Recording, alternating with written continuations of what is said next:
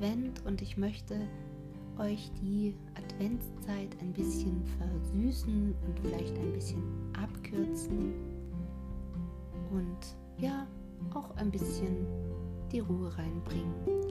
Selbstverständlich werden wir die Leiden des jungen Werther noch weiter miterleben, aber ich habe mir so überlegt, pünktlich zu jedem Adventssonntag gibt es eine kleine Geschichte, ein kleines Märchen.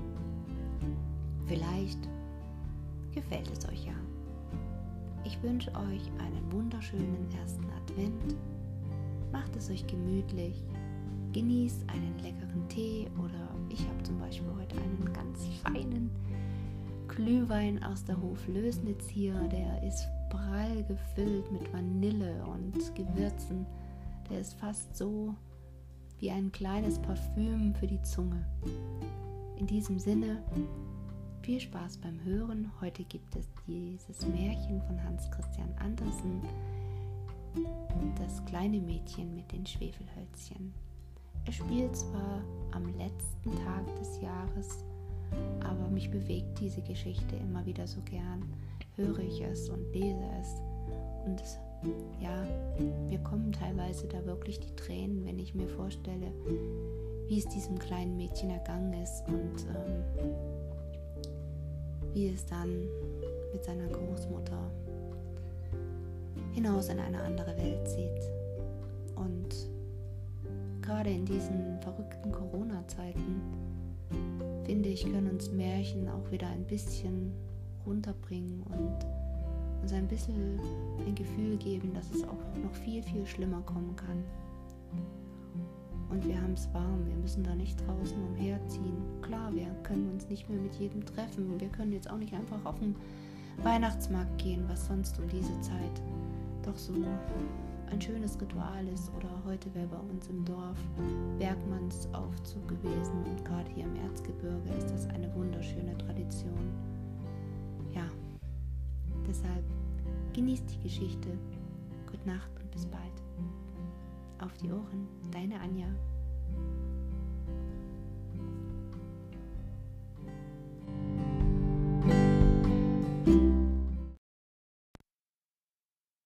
Eine Mädchen mit den Schwefelhölzchen.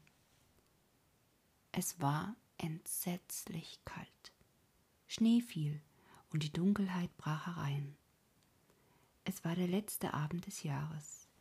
In dieser Kälte und Finsternis ging auf der Straße ein kleines armes Mädchen mit bloßem Kopf und nackten Füßen. Als es das Haus verließ, hatte es freilich Pantoffeln gehabt. Aber was half das? Es waren sehr große Pantoffeln gewesen, die seine Mutter bisher getragen hatte. So groß waren sie. Die Kleine aber verlor sie, als sie über die Straße huschen musste, weil zwei Wagen so schnell angerollt kamen. Der eine Pantoffel war nicht wiederzufinden, und den anderen hatte ein Junge erwischt und lief damit fort. Er meinte, er könne ihn recht gut als Wiege gebrauchen, wenn er selbst einmal Kinder hätte. Da ging nun das kleine Mädchen mit seinen nackten Füßchen, die ganz rot und blau vor Kälte waren.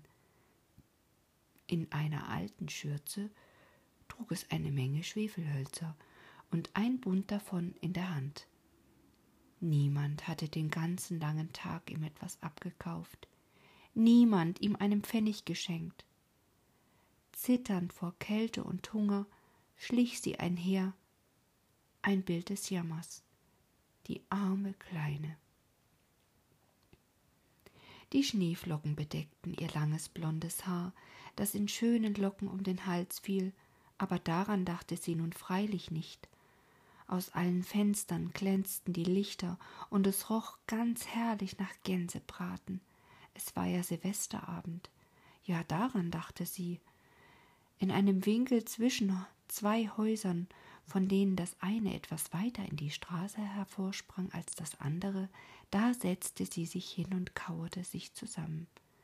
Die kleinen Füße hatte sie an sich herangezogen, aber es fror sie noch mehr, und nach Hause zu gehen, wagte sie nicht. Sie hatte ja keine Schwefelhölzchen verkauft und nicht einen einzigen Pfennig erhalten. Von ihrem Vater würde sie gewiss Schläge bekommen. Und zu Hause war es ja auch kalt. Über sich hatten sie nur das Dach, durch das der Wind pfiff, wenn auch die größten Spalten mit Stroh und Klumpen zugestopft waren. Ihre kleinen Hände waren vor Kälte fast erstarrt. Ach, ein Schwefelhölzchen konnte ihnen gut tun, wenn sie nur ein einziges aus dem Bund herausziehen, es an der Wand anstreichen und sich die Finger erwärmen dürfte. Sie zog eins heraus. Rischt, wie es sprühte und brannte. Es war eine warme, helle Flamme, wie ein helles kleines Licht, als sie die Hände darüber hielt. Es war ein wunderbares Licht. Es schien dem kleinen Mädchen wirklich, als säße es vor einem großen eisernen Ofen mit blanken Messingfüßen und einem Aufsatz aus Messing. Das Feuer brannte so schön und wärmte so gut. Die Kleine streckte schon die Füße aus, um auch diese zu wärmen. Da erlosch das Flämmchen, der Ofen verschwand, und sie hatte nur die Überreste des abgebrannten Schwefelhölzchens in der Hand. Ein zweites wurde angestrichen. Es leuchtete, und wo der Schein auf die Mauer fiel, wurde sie durchsichtig. Auf dem Tisch war ein schneeweißes Tischtuch ausgebreitet. Darauf stand glänzendes Porzellangeschirr, und herrlich dampfte die gebratene Gans. Mit Äpfeln und getrockneten Pflaumen war sie gefüllt, und was noch prächtiger anzusehen war, die Gans hüpfte von der Schüssel herunter und watschelte auf dem Fußboden, noch Messer und Gabel in der Brust, gerade auf das arme Mädchen zu erlosch das Schwefelhölzchen, und es blieb wieder nur die dicke, feuchtkalte Mauer zurück. Das Mädchen zündete noch ein Hölzchen an. Da saß sie nun unter dem herrlichen Weihnachtsbaume. Er war noch größer und schöner geschmückt als der, den sie durch die Glastür bei dem reichen Kaufmann gesehen hatte. Tausende von Lichtchen brannten auf den grünen Zweigen und bunte Bilder, wie sie in den Schaufenstern zu sehen waren, blickten auf sie herab. Die Kleine streckte ihre Hände danach aus, und da erlosch auch dieses Schwefelhölzchen. Die Weihnachtslichter stiegen höher und höher und standen jetzt als Sterne am Himmel. Einer von ihnen fiel herunter und bildete einen langen Feuerstreifen. Jetzt stirbt jemand, dachte die Kleine, denn ihre alte Großmutter, die, die einzige, die zu ihr gut gewesen und die nun längst gestorben war, hatte ihr erzählt, wenn ein Stern herunterfällt, dann steigt eine Seele zu Gott empor. Sie strich wieder ein Hölzchen an der Mauer an, und es wurde wieder hell, und in dem Glanze stand die alte Großmutter, so klar und schimmernd, so mild und liebevoll. Großmutter, rief die Kleine, oh nimm mich mit, ich weiß, du bist fort, wenn das Schwefelhölzchen erlischt. Du verschwindest, wie der warme Ofen, wie der herrliche Gänsebraten und der große prächtige Weihnachtsbaum. Und sie strich schnell das ganze Bund Schwefelhölzchen an, denn sie wollte die Großmutter recht festhalten, und die Schwefelhölzchen leuchteten mit einem solchen Glanze, dass es heller wurde als mitten am Tage. Die Großmutter war früher nie so schön, nie so groß gewesen, und sie nahm das kleine Mädchen auf ihre Arme, und beide flogen in Glanz und Freude so hoch, so hoch. Und dort oben war weder Kälte noch Hunger noch Angst. Sie waren bei Gott aber im Winkel an die Mauer gelehnt, saß in kalter Morgenstunde das arme Mädchen mit roten Wangen und lächelndem Munde.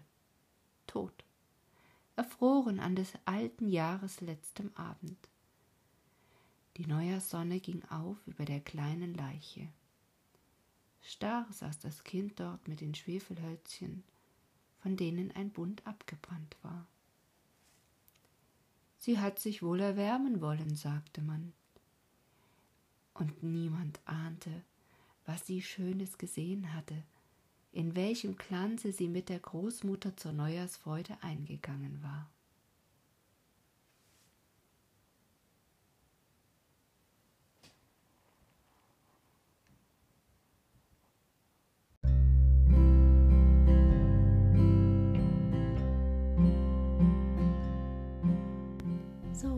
War die Geschichte mit den Schwefelhölzchen. Gar nicht so sehr lang, aber sehr intensiv. Nächsten Advent, sozusagen am zweiten Advent, gibt es dann die Geschichte von der Schneekönigin. Ich wünsche dir viel Vorfreude und eine wunderschöne Woche. Bis bald.